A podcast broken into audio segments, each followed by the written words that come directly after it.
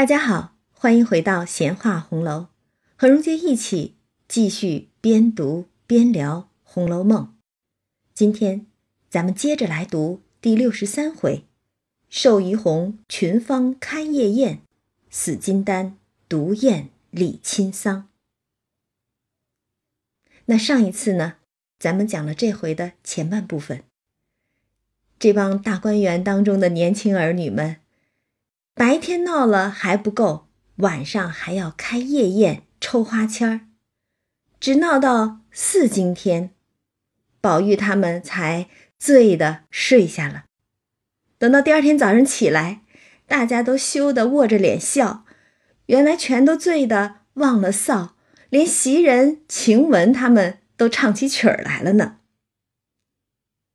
大家正在那儿聊着的时候，平儿忽然笑嘻嘻的走了来。说：“我亲自来请昨儿在席的人，今儿我还东，短一个也使不得。原来平儿是为了昨儿白天四个人一起过了生日，吃了宴席嘛。那作为这个寿星佬，今儿他来还席呢。众人赶忙让座，请他吃茶。晴雯就笑说：‘可惜昨夜没他，可不是吗？这可不好请平儿。’”不在大观园里边住吗？平儿听了就赶忙问：“你们夜里做什么了？”袭人就说：“告诉不得你，昨儿夜里非常热闹，连往日老太太、太太带着大家玩，也不及昨儿这一晚上。一坛子酒我们都鼓捣光了，一个个吃的把臊都丢了，三不知的都唱起来，四更多天才横三竖四的打了一个盹儿。”这袭人也是高兴的很呢，一边说着：“哎呀，不能告诉你，这是破了规矩，饮酒夜宴的事儿啊。所以平儿管家嘛，这可不能告诉他。但一边说着不能告诉你，一边却又忍不住一股脑的说了出来，可见大家真是玩的开心了。但是对平儿来说，这可不就是大家跟着他显摆呢吗？”他来不了，偏还说给他听，让他眼馋。果然，平儿就笑说：“好啊，白和我要了酒。对呀，那一坛子好绍兴酒，可不是袭人跟平儿要来的。平儿这会儿就说了：白和我要了酒，也不请我，还说给我听，气我。晴雯就说：今儿他还席，必来请你的，你等着吧。这是说宝玉也要还席呢。”但是晴雯平日跟宝玉亲密惯了，一时顺口而出，直接就说：“今儿他还席。”可偏平儿听着了，笑着就问晴雯：“他是谁？谁是他？”平儿这也是来调侃晴雯了。晴雯听了平儿这么问，赶着他就笑打他，说：“偏你这耳朵尖，听得真。”这个可真是晴雯甜蜜的瞬间了。晴雯这个脾气火爆、爽利的女孩子，此时的心中全是对宝玉单纯无邪的情感。她这会儿再也想不到会有人往她身上泼脏水，陷害她，玷污她纯洁的情感。平儿也不和晴雯纠缠，只笑说：“这会子我有事儿，不和你说了，我先干事儿去了，一会儿再打发人来请。”一个不到，我是打上门来的。平儿也是很开心啊，昨日跟大家一起过了这个生日，是往年再也没有的快乐时光。用他自己的话来说，我们也不是那牌名上的人，人微福薄的，可不就是悄悄过生日？再想不到昨天竟然是大家一起热热闹闹的过了个生日，所以平儿是真心高兴。要回请大家呢。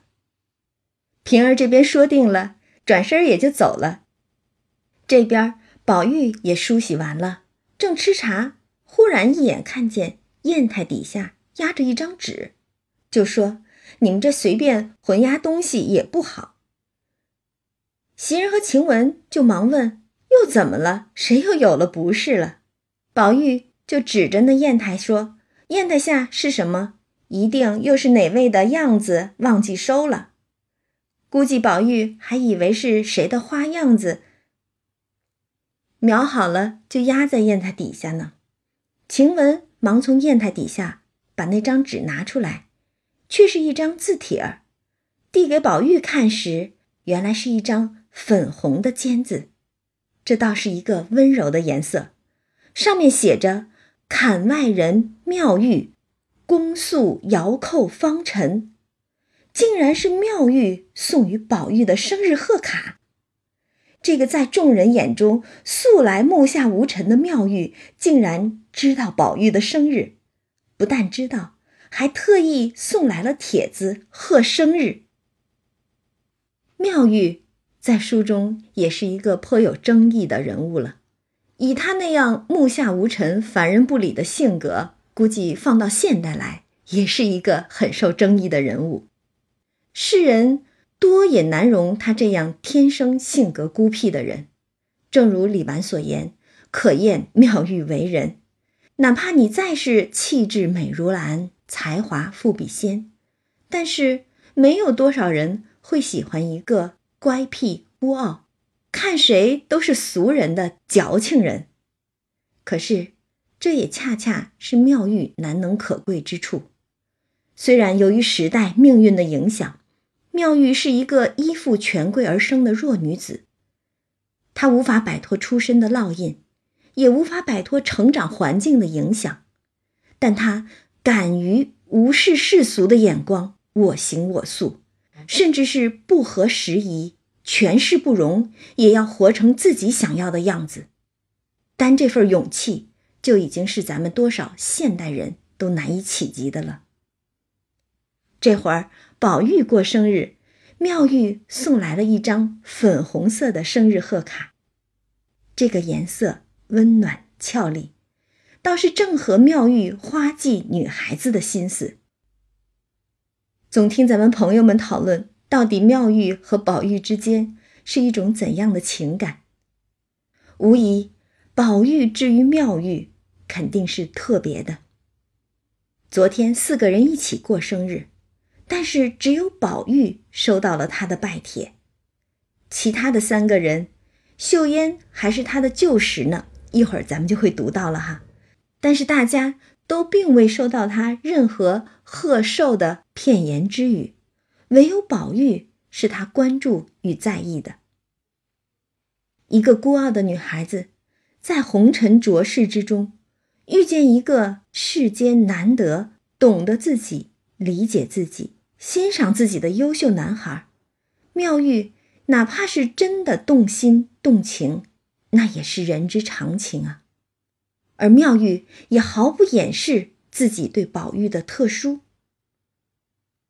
他曾经用自己的杯子招待宝玉喝茶，还把自己所居的栊翠庵里边最美的梅花送给宝玉，这全都证明了妙玉对宝玉。确实有情，但在荣杰看来，这份情虽然有爱意，但更多的是发乎情，止乎礼的相互理解与欣赏，是同为偏僻怪诞之人的相互认同与看重，是知音知己之间的志趣相投、惺惺相惜。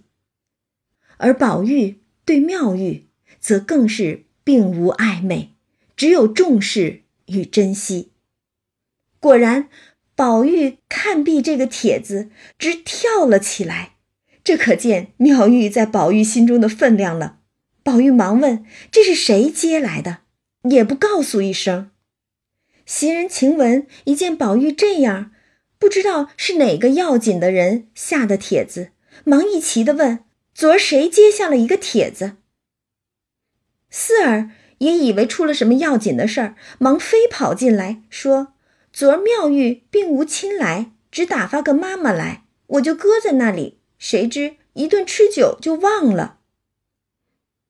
原来是妙玉打发人送来的。”众人一听是妙玉，也就不以为意了，都说：“我当是谁？这样大惊小怪的，这也不值得，因为对他们来说。”妙玉不过是园子里供养的一个姑子罢了，而且性格古怪偏僻，多讨人嫌的，哪值得宝玉这样看重？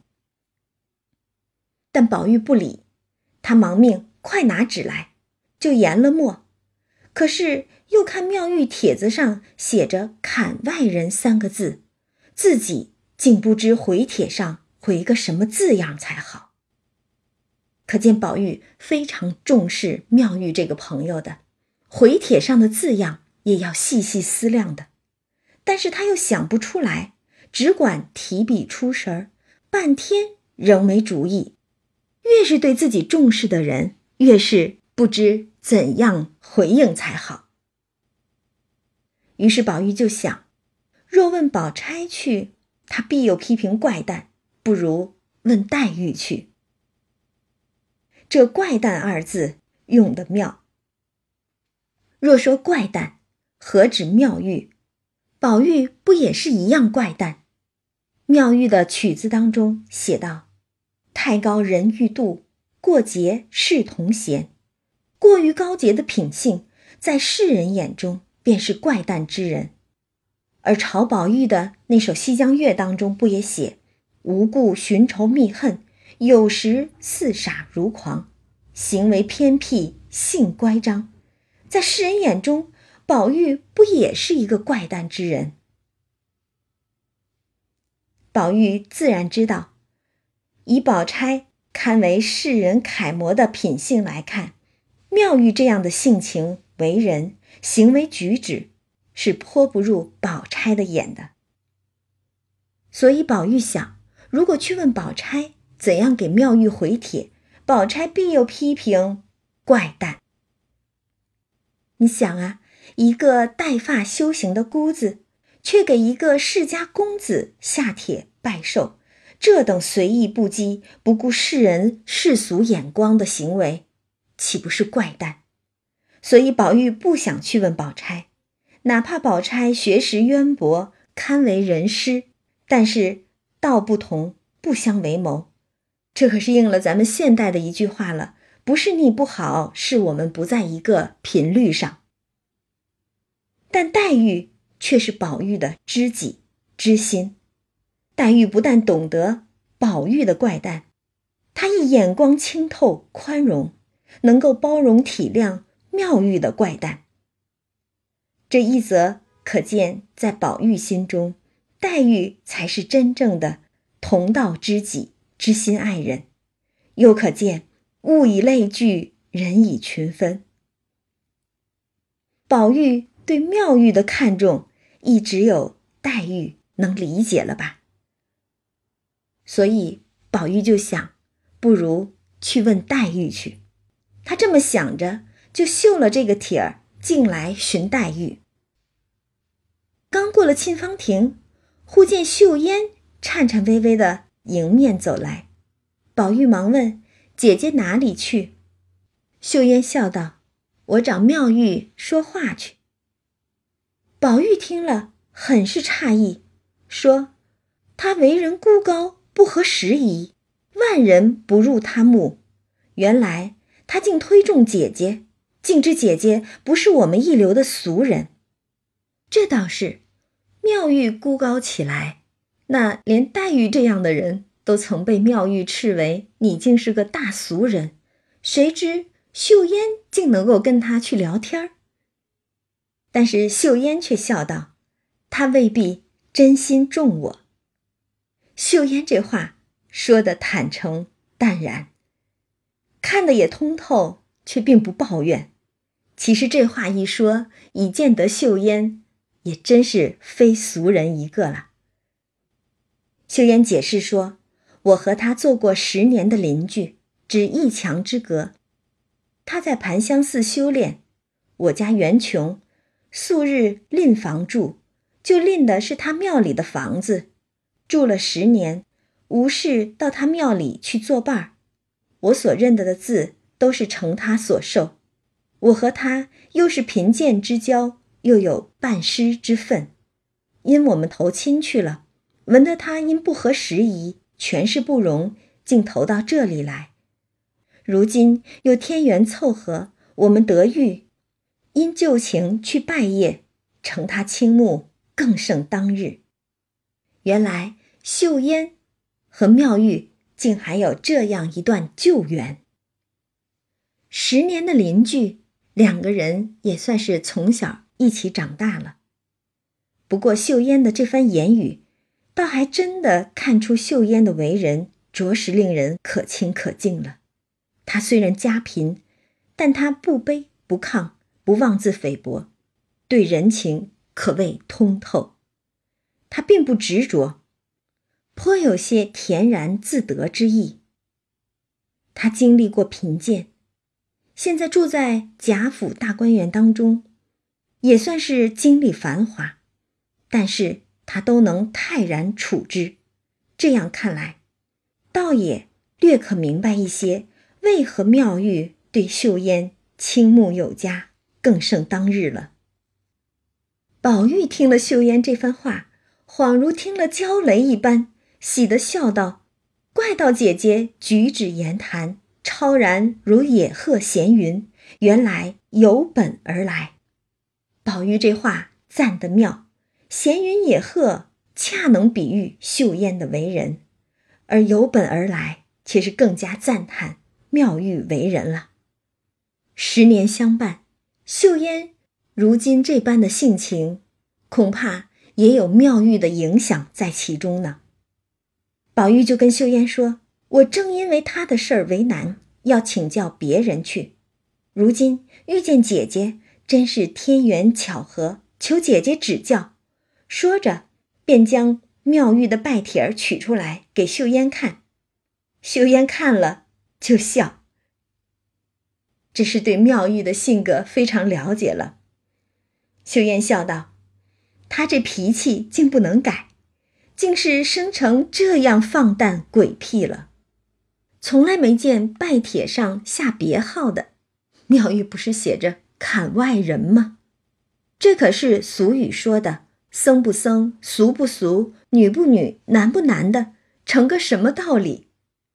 你看，连秀烟这样与妙玉十年贫贱之交，得妙玉半师之谊的人，亦如此说，可见妙玉的行为在世人眼中。是多么的格格不入、放荡不羁、诡谲偏僻呢？宝玉一听，忙笑道：“姐姐不知道，他原不在这些人中算，他原是世人意外之人。”宝玉这就是在赞妙玉是世外高人呢。世人意外之人，也就是世所难容之人。可是妙玉。只是不屑与世人为伍罢了。宝玉接着说：“因我是个些微有知识的，方给我这个帖子。所谓些微有些知识，也不过就是因为唯有宝玉能够明白妙玉的心意，不与世俗之人相同罢了。”宝玉就问秀烟：“我因不知回个什么字样才好，竟没了主意。”正要去问林妹妹，可巧遇见了姐姐。秀烟听了宝玉这番话，却一时并未答话，只顾上上下下细细打量着宝玉。估计秀烟心中原本以为宝玉只是个好与女孩子们在一起厮混的人，可是刚刚宝玉的这一番话。却说出了如此与众不同的对妙玉的评价。这样看来，不单妙玉是个世人意外之人，连宝玉也是个世人意外之人了。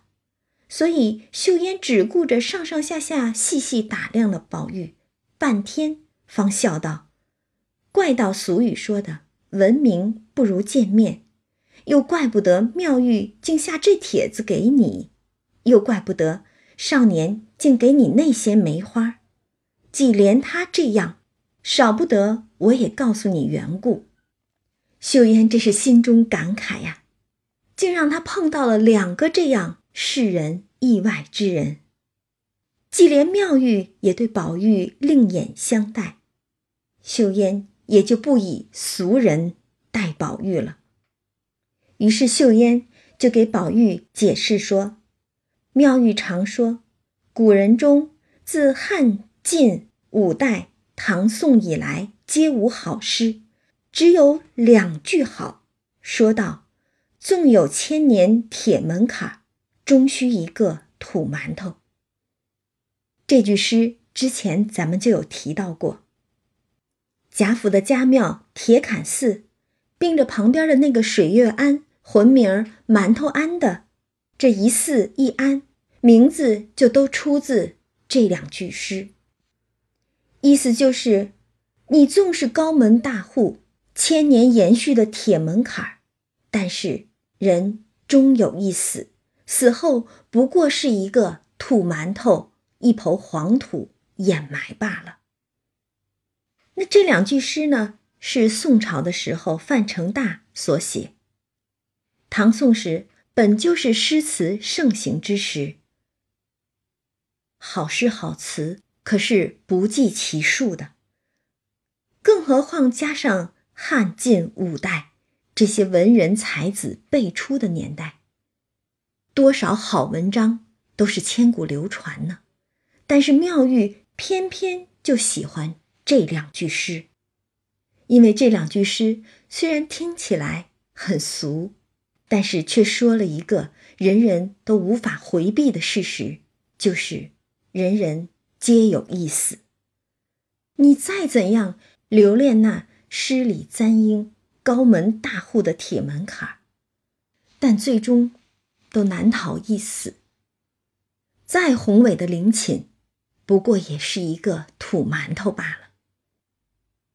而妙玉不愿与那些徘徊在铁门槛之内的人为伍，所以她自称槛外之人。秀妍接着说，妙玉又常赞说，文是庄子的好，故他又或自称讥人，讥人便是那与世俗不同的异人，观异人伦，不为世容之人的意思了。若他帖子上自称鸡人的，你就还他一个世人；鸡人者，他自称是自为机灵之人，你便用世人乃世中扰扰之人回他，他便喜了。如今他自称坎外之人，是自谓跳于铁坎之外了，故你如今只下坎内人，便合了他的心了。这样看来，妙玉颇有些跳出三界外，不在五行中的世外高人之思了。他不愿与红尘俗世之人为伍，但玉洁何曾洁？云空未必空。像他这样带着深刻的时代与阶级烙印的人，又岂能真正跳出坎外呢？不过是一边期望脱俗。一边又受着贾府供养，他自以为跳出坎外，实则在坎内坎外摇摆挣扎。而即便他自称机人，或者是槛外之人，他亦会喜欢有人能够明白他，用世人、用坎内人来回应他。这个孤傲的女孩子是寂寞的。她如何不想有个能珍惜自己的朋友呢？而宝玉恰恰是那一个能懂她、能珍惜她的人。作者怀着巨大的包容与慈悲，如实而又艺术地刻画出了妙玉这个人物形象。在世人眼中，性格乖僻、言行矫情的女子，作者写来却充满了理解与同情。欣赏和赞叹，一样米养百样人，每个人其实都是一个独特的个体，有着独立自主的自由意志。每个人的这种独特性都值得尊重，值得爱护。在作者慈悲包容的笔下，每个人物都是如此鲜活的呈现了他们的独特性，这不得不令我们读者万分感慨。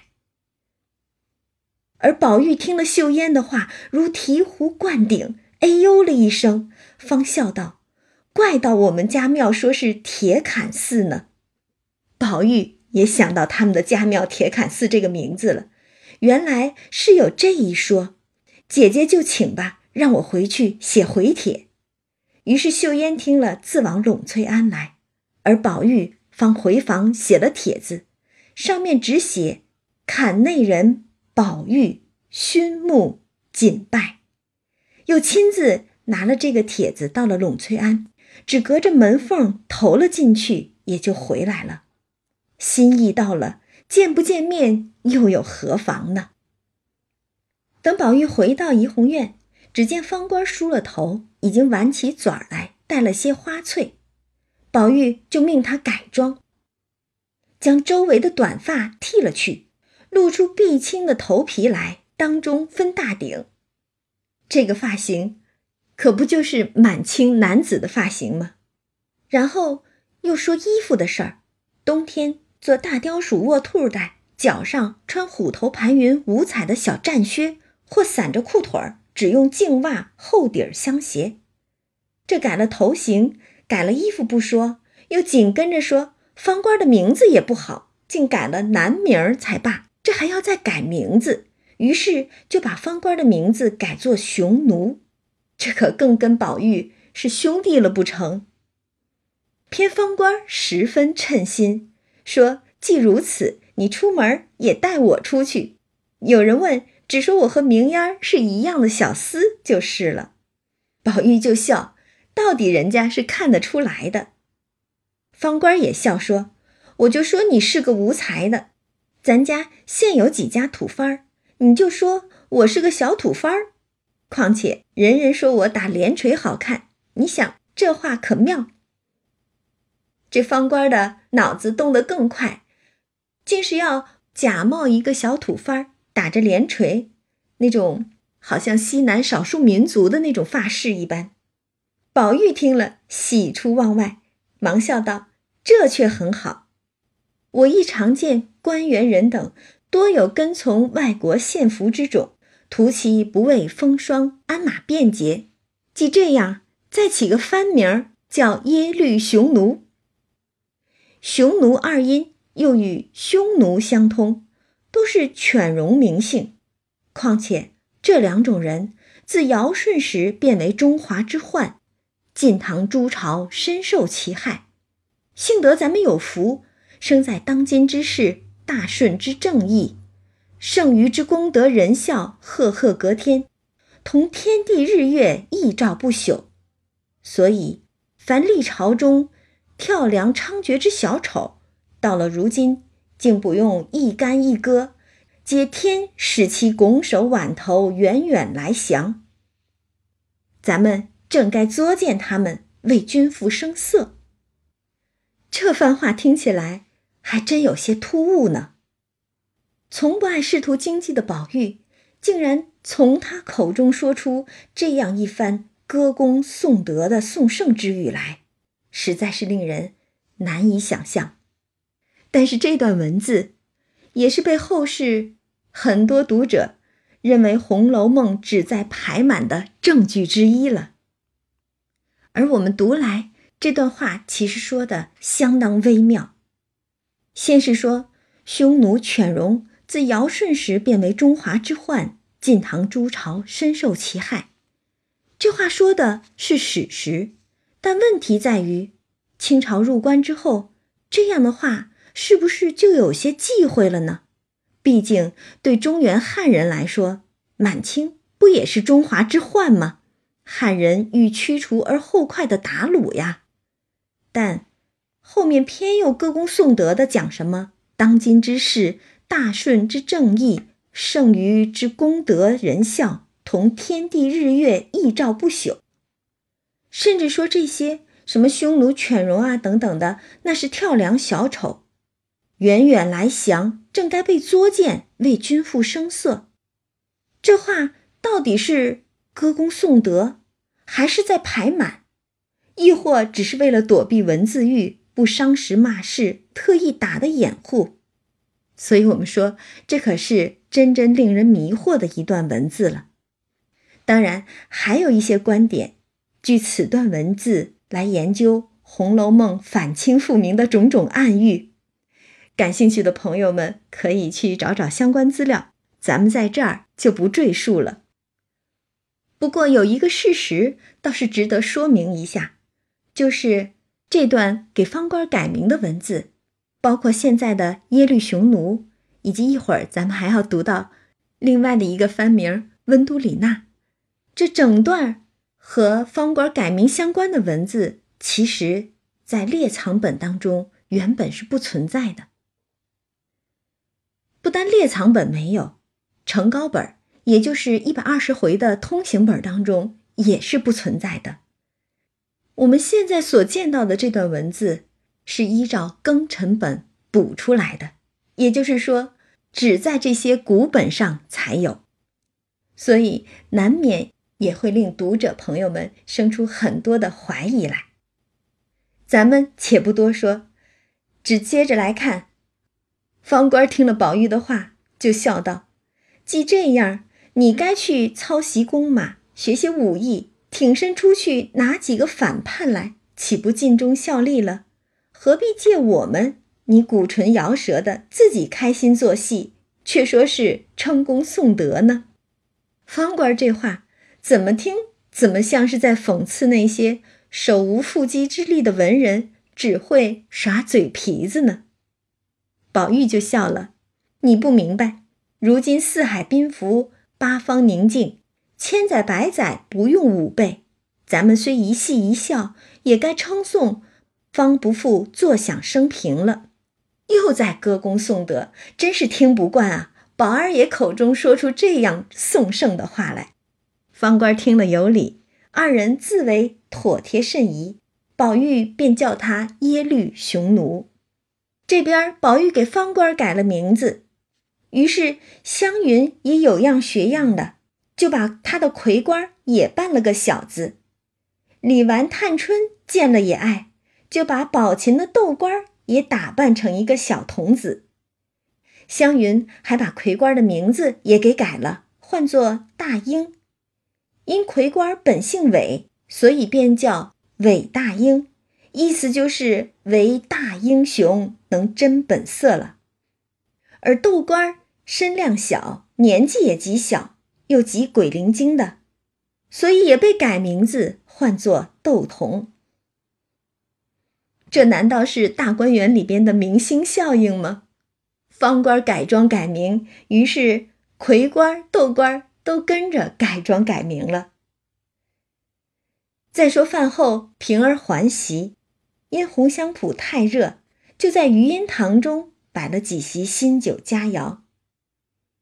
可喜尤氏又带了贾珍的两个妾佩凤、斜鸾过来游玩。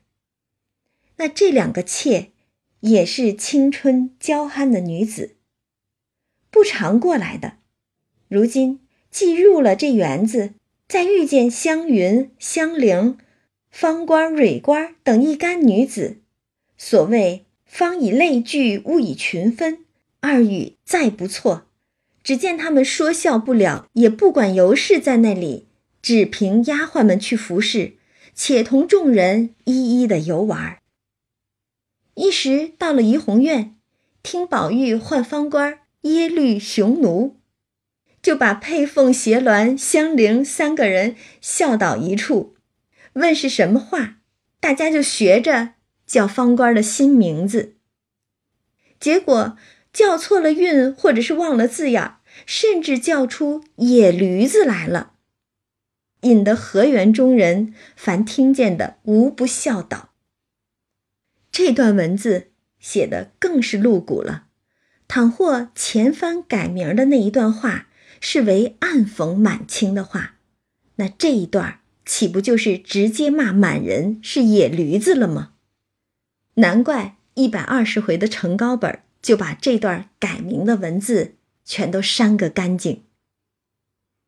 而宝玉听见人人拿方官的新名字取笑，恐怕作践了方官，赶忙又说：“海西弗朗斯牙文有金星玻璃宝石，他本国番语以金星玻璃名为。”温都里纳，如今将你比作他，就改名唤作温都里纳，可好？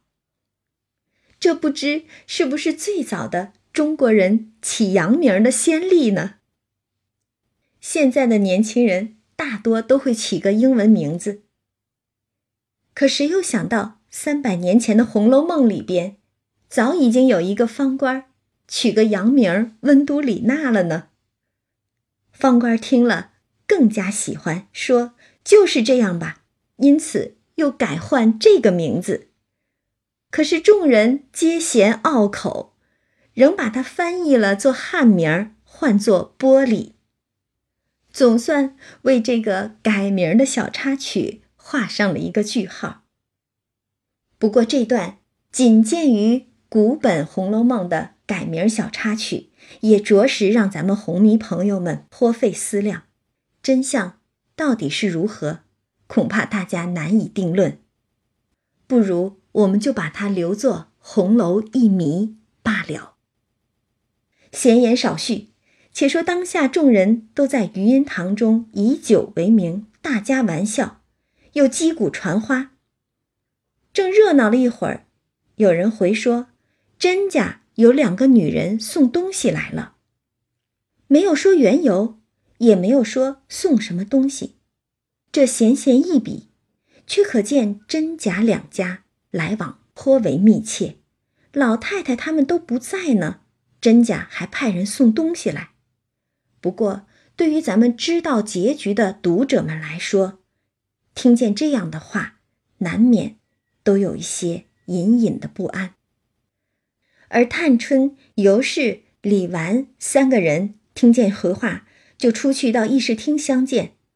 那席上众人也出来散一散。佩凤、斜鸾两个都要去打秋千玩耍，宝玉便说：“你两个上去，让我送。”慌的佩凤说：“罢了，别闹乱了。我们倒是叫野驴子来送送使得，这还是拿方官的那个名字取笑呢。”宝玉忙笑说：“好姐姐们，别玩了，没得叫人跟着你们学着骂他。”斜鸾又说：“笑软了，怎么打呢？这是怕扶不住秋千呢，掉下来栽出你的黄子来。”佩凤便又赶着他去打。这边正说笑着的时候，忽见东府中几个人慌慌张张的跑了来，说：“老爷病天了。”也就是宁府的老爷贾敬过世了。这可真是晴天里头一声雷了。正在饮宴玩乐之时，突然之间噩耗传来，一切的欢乐戛然而止。众人皆惊。众人听了都吓一大跳，说：“好好的，并无疾病，怎么就没了？”家下人回说：“老爷天天修炼，定是功行满了，升仙去了。”这话说的无稽，难道贾静真的是修道成仙了不成？尤氏一闻此言，又见贾珍父子并贾琏等皆不在家。一时竟没个着己的男子来，未免就慌了。家中无男子主事，这一应外物还真是没个主心骨。但是尤氏也自有安排，他只得忙命众人卸了装饰，然后又遣人到元贞观，将所有的道士锁了起来，等大爷来家再审问。谁知道是个怎么样的情形呢？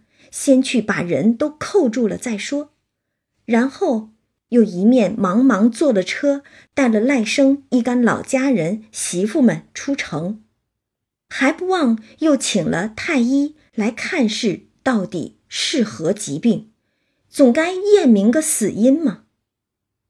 尤氏倒也是个能干的人，他虽心慌，却慌而未乱，这一番处理有条不紊。干脆利落，实在不在凤姐之下了。其实这样想来，当年秦可卿丧礼之时，尤氏全然托病不出，亦多半是心病了，非不能，实不愿也。再说，请了那些大夫来，一看人已经死了，又何处诊脉呢？他们又素来知道贾静导气之术总属虚诞。更至参星离斗、守更深、扶灵沙等妄作虚为，过于劳神费力，反而因此伤了性命。如今虽死，肚中坚硬似铁，面皮嘴唇烧得紫绛皱裂，这倒真像是服毒而亡的征状了。那些大夫便跟众媳妇回说：“戏园教中吞金服杀。”烧杖而没，意思就是，原本是为了求仙长生的，结果吞金服沙，反害了性命。众道士被锁了起来，也很慌嘛，也回说，原是老爷秘法新制的丹砂吃坏了。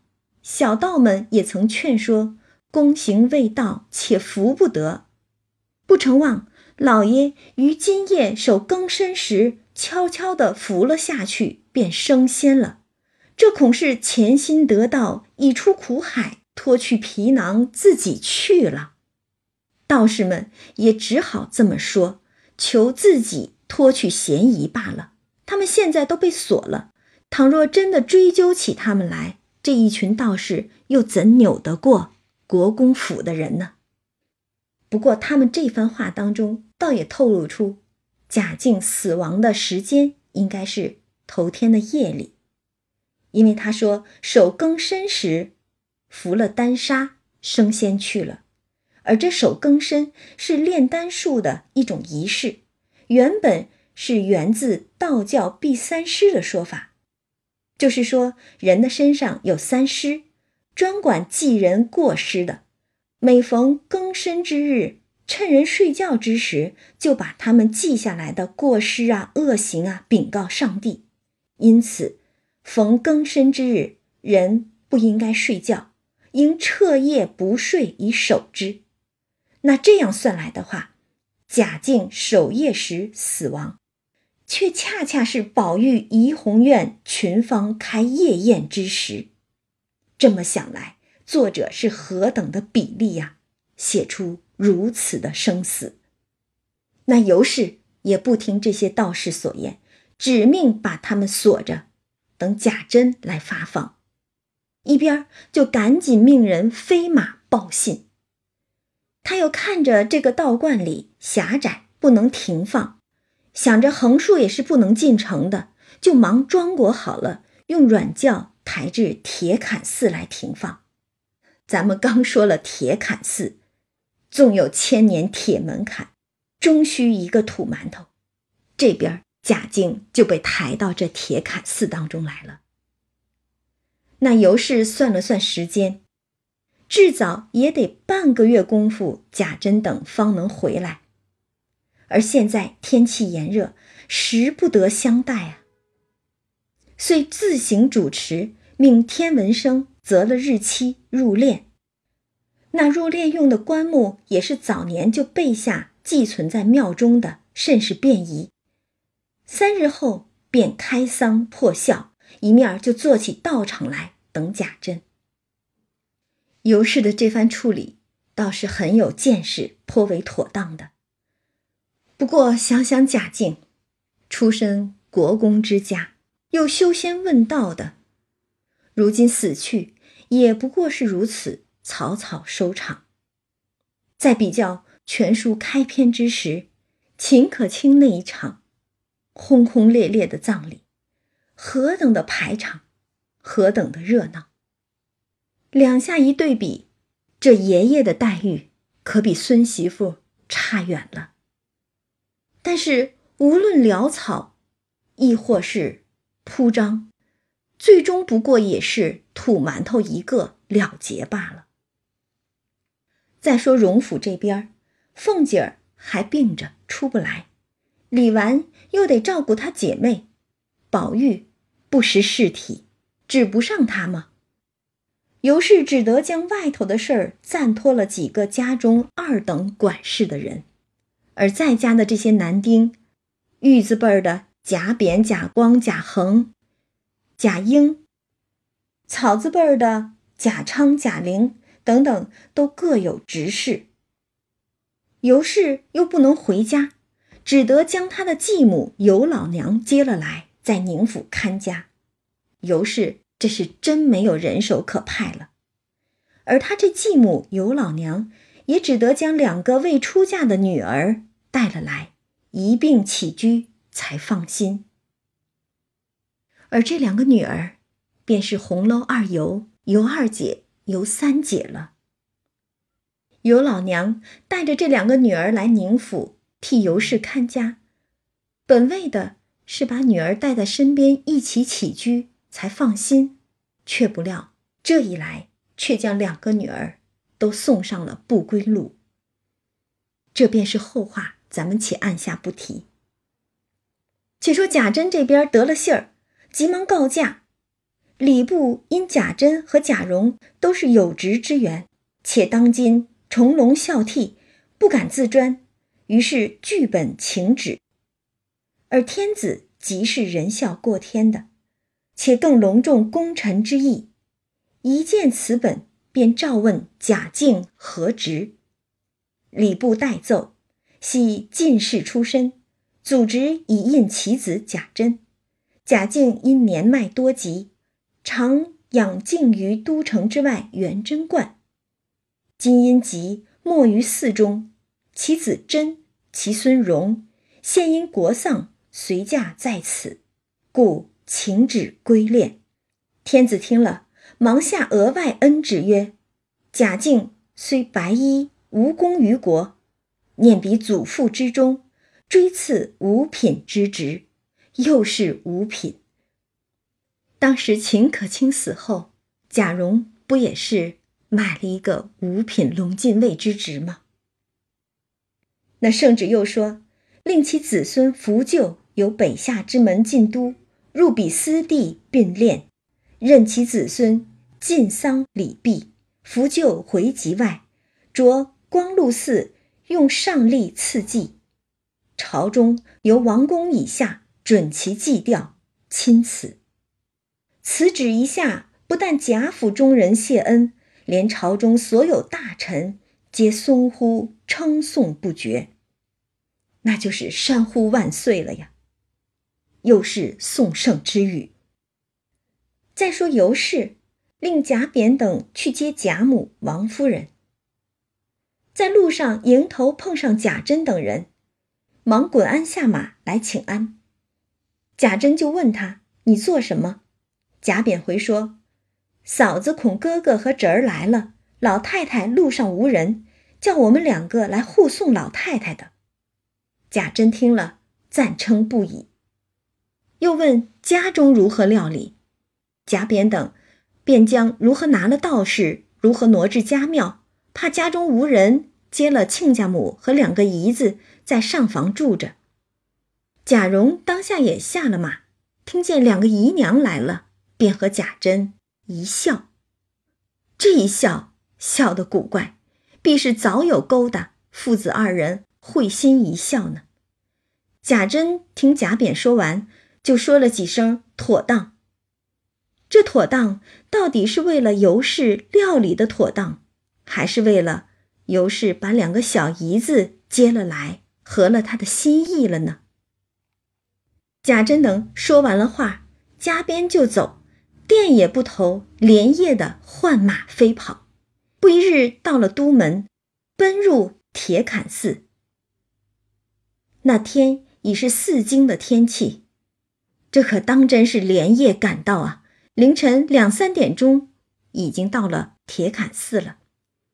做经的听说了，赶忙喝起众人来。贾珍和贾蓉就下了马，放声大哭，从大门外便跪爬了进来。这可真是孝子啊！到了关前，齐嗓泣血，也就是屈膝跪拜，以额触地，跪着磕头，直哭到天亮，喉咙都哑了，方住。这从四更天进了庙，哭到天亮，怎么都得有一个时辰了吧？不过。这哭，也就是哭给活着的人看罢了。那时候讲礼法，讲忠孝吗？可是怎么证明你是忠孝之人呢？这在活人面前哭死人，就是一个法子了。尤氏等知道贾珍他们回来，一一见过。贾珍父子也忙暗里换了胸服，在棺前抚服。奈何因为要理事，也不能目不睹物而不闻声的，少不得减些悲泣，指挥众人。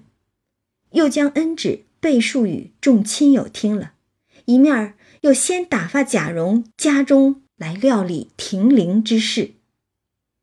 那贾蓉巴不得这一声呢？这话说的，他到底是为了着急料理停灵的事儿，巴不得这一声呢，还是为了心中惦念两个姨字，巴不得这一声呢？不管为什么，他先骑马飞跑至家中，命前厅收拾桌椅，下格扇挂孝幔子，门前又起鼓手棚子楼等事儿。然后又忙进来看外祖母，也就是尤老娘，并两个姨娘，估计这才是他巴不得的目的吧。那尤老娘年高喜睡，常歪着睡觉。他二姨娘、三姨娘都和丫头们做活计，看见贾蓉来了，都倒烦恼。贾蓉就笑嘻嘻的。望着他二姨娘，笑说：“二姨娘，你又来了，我父亲正想你呢。”这一上来就是没正经的调笑，想来几个人之间是早有勾搭了。尤二姐听了贾蓉这话，就红了脸，骂道：“蓉小子，我过两日不骂你几句，你就过不得了，越发连个体统都没了，还亏你是大家子的公子哥。”每日念书学礼的，越发连那小家子嫖坎的也跟不上。二姐这话骂得好，骂得切，这就是所谓大家知礼的真面目。外面是念书学礼，里面是荒淫无度啊！二姐说着，顺手就拿起一个熨斗来，当头就打，吓得贾蓉抱着头滚到他怀里告饶。这哪是吓的，分明是轻薄嘛！二姐便上来撕他的嘴，又说：“等姐姐，就是尤氏来家，咱们告诉他。”贾蓉忙笑着跪在炕上求饶，她姐妹两个又笑了。贾蓉就又和她二姨娘抢砂仁吃，尤二姐嚼了一嘴的渣子，吐了他一脸，贾蓉就用舌头都舔着吃了。这好下作，好恶心的样子啊！彻底暴露了像贾蓉这样纨绔淫荡的所谓大家子弟的模样。他哪有半点的礼仪规矩？哪有半分的深有热笑的伤心呢？连那一众丫头都看不过去了，笑着说：“你热笑在身，就是你爷爷刚过世啊，老娘才睡了觉，这屋里头还有长辈呢。”尽管长辈是歪着在那睡觉呢，对吧？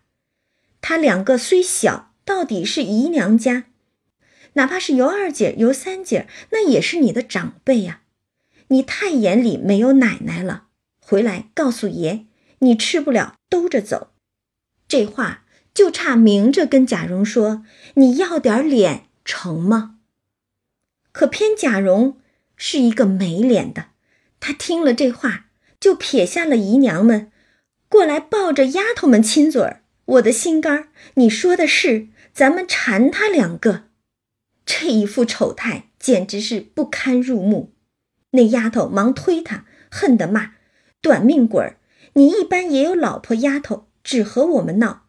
知道的说是玩儿，不知道的人，再遇见脏心烂肺的、爱多管闲事儿、嚼舌头的人，吵嚷的那府里谁不知道？”谁不背地里嚼舌头，说咱们这里混账？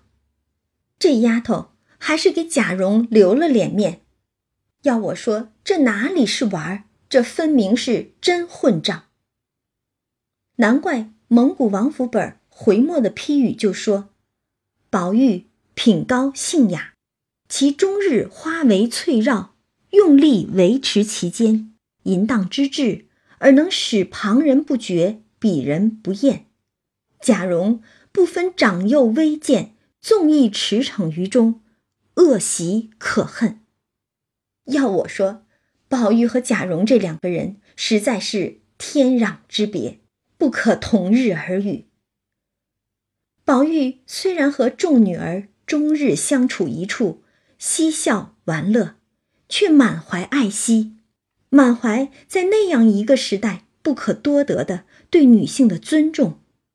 而贾蓉无疑就是所谓大家纨绔子弟的典型了。女性在他们眼中只是供他们淫乐的玩物而已。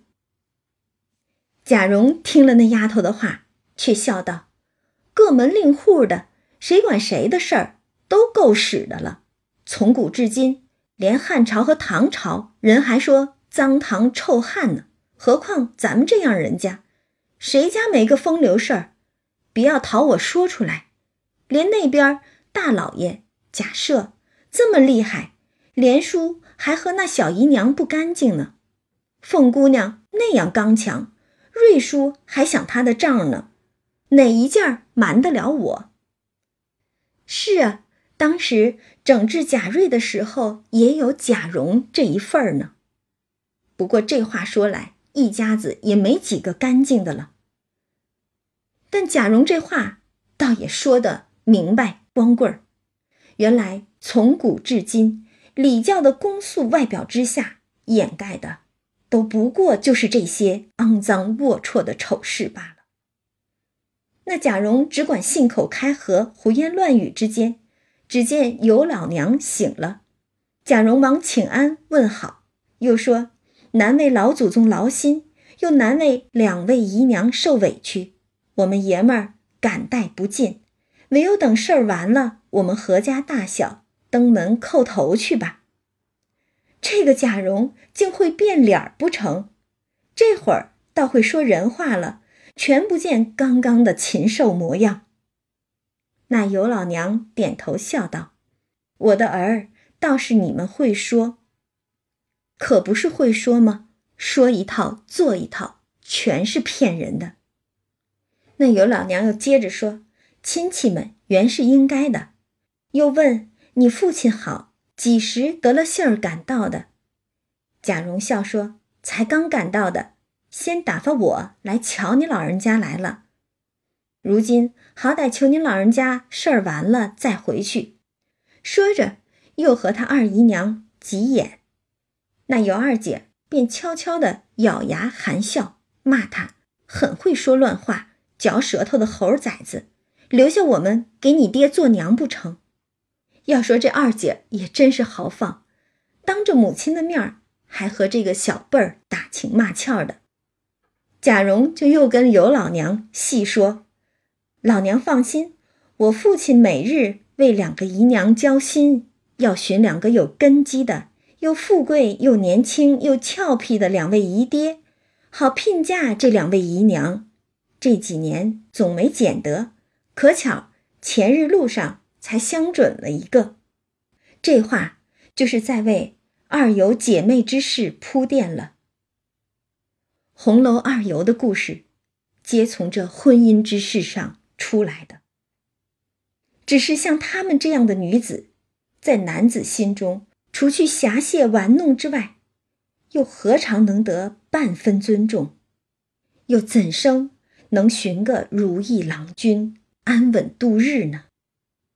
尤老娘却把贾蓉这戏言当了真话，连忙问是谁家？做母亲的。到底是希望女儿能有个好归宿吗？可尤二姐和尤三姐当然知道贾蓉这是说玩笑话，哪里当得真？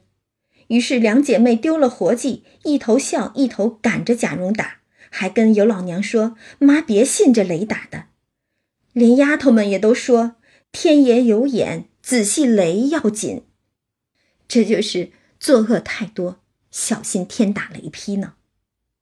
正说着，有人来回话，说事情已经做完了，请哥出去看了，好回老爷的话去。贾蓉光顾着在这儿调戏姨娘了，估计早就把自己热孝在身，回来料理停灵之事都给忘了吧？那听了下人的回话，贾蓉方笑嘻嘻的去了。未知后事如何，且听下回分解。